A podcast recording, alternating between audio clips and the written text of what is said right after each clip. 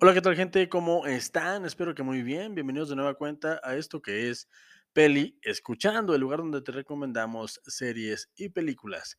Yo soy el pibe y agradezco de antemano el favor de tu reproducción y sea cual sea la hora en la que estés escuchando esto, esperamos que estés muy bien.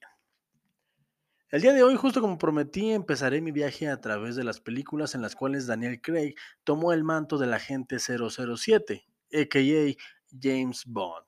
Pero antes de entrar de lleno en la primera película, Casino Royale, quiero ponerlos en contexto, puesto que me parece importante dar una visita general a la importancia de este ficticio personaje, que apareció por primerísima vez en las páginas de las novelas de Ian Fleming en el año de 1953. Así que trataré de darles el por qué, desde mi punto de vista, me parece tan interesante entrar al universo del 007. Comenzamos.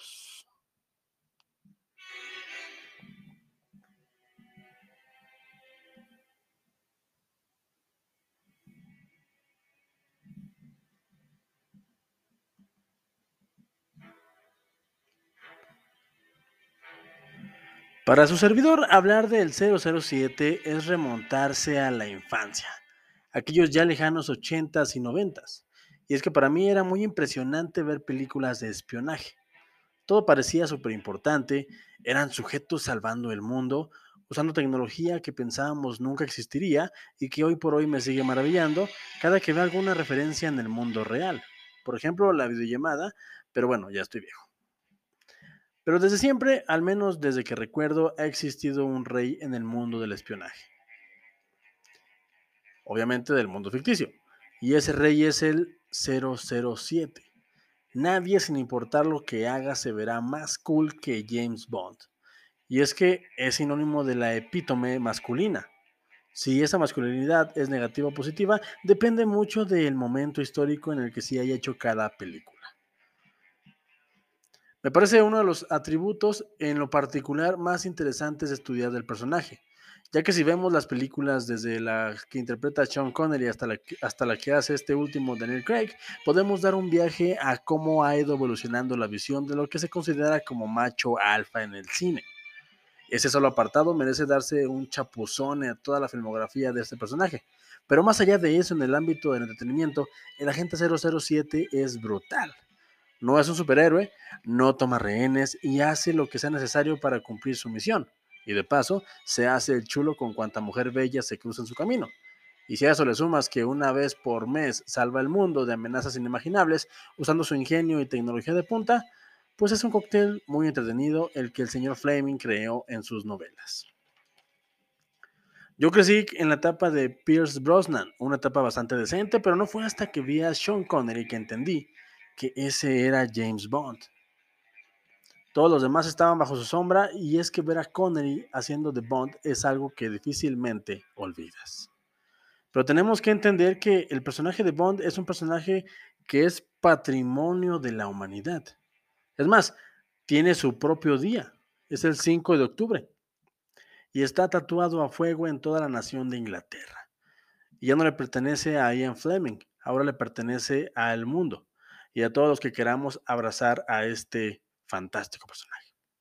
Pero dicho lo anterior, ¿por qué la gente de Daniel Craig es tan importante? ¿Qué lo diferencia del resto de las otras versiones? ¿Por qué sus cinco películas son mejor que las otras 20? ¿Y por qué creo que son la mejor serie de películas desde que las interpretara por primera vez el señor Sean Connery? Pues para contestar eso, primero debemos hablar de El primo perdido del 007 el primo que empujó a James Bond hacia adelante y lo volvió relevante de nuevo. Y me refiero al primo perdido llamado Jason Bourne. Vamos a hablar del efecto Bourne. Me encanta esa canción.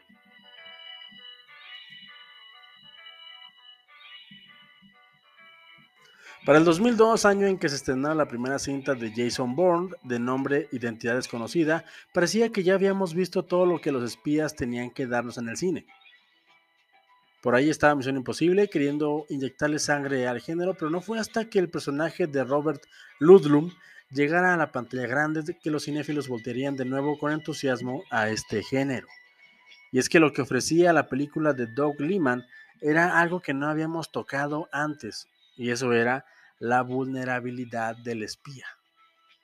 Y es que en ese sentido el 007 era como Superman, siempre ganaba y no importaba qué, parecía que nunca estaba amenazado. Es más, ya todos esperábamos que dijera una línea ingeniosa después de salirse con la suya. Y el personaje de Matt Damon, un agente entrenado para matar, que por un trabajo quedó amnésico y con una agencia persiguiéndolo para tratar de atar cabos sueltos, nos regalaba a un espía más complejo, más entre comillas real, cercano, humano. Y que sobre todo ponía en perspectiva la labor del espía al verlo como alguien que no sabe quién es y por qué era lo que era.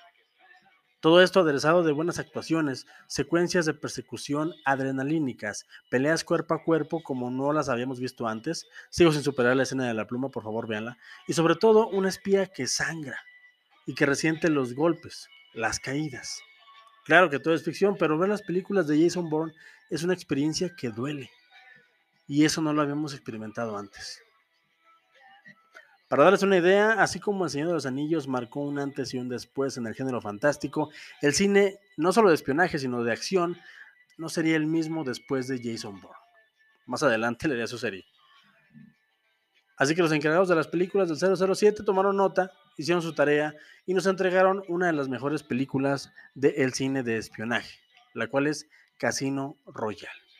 Protagonizada en el manto del 07 por Daniel Craig por primera vez, cuatro años después de que Jason Bourne saliera al mundo del cine para revolucionarlo y llevarlo al siguiente nivel.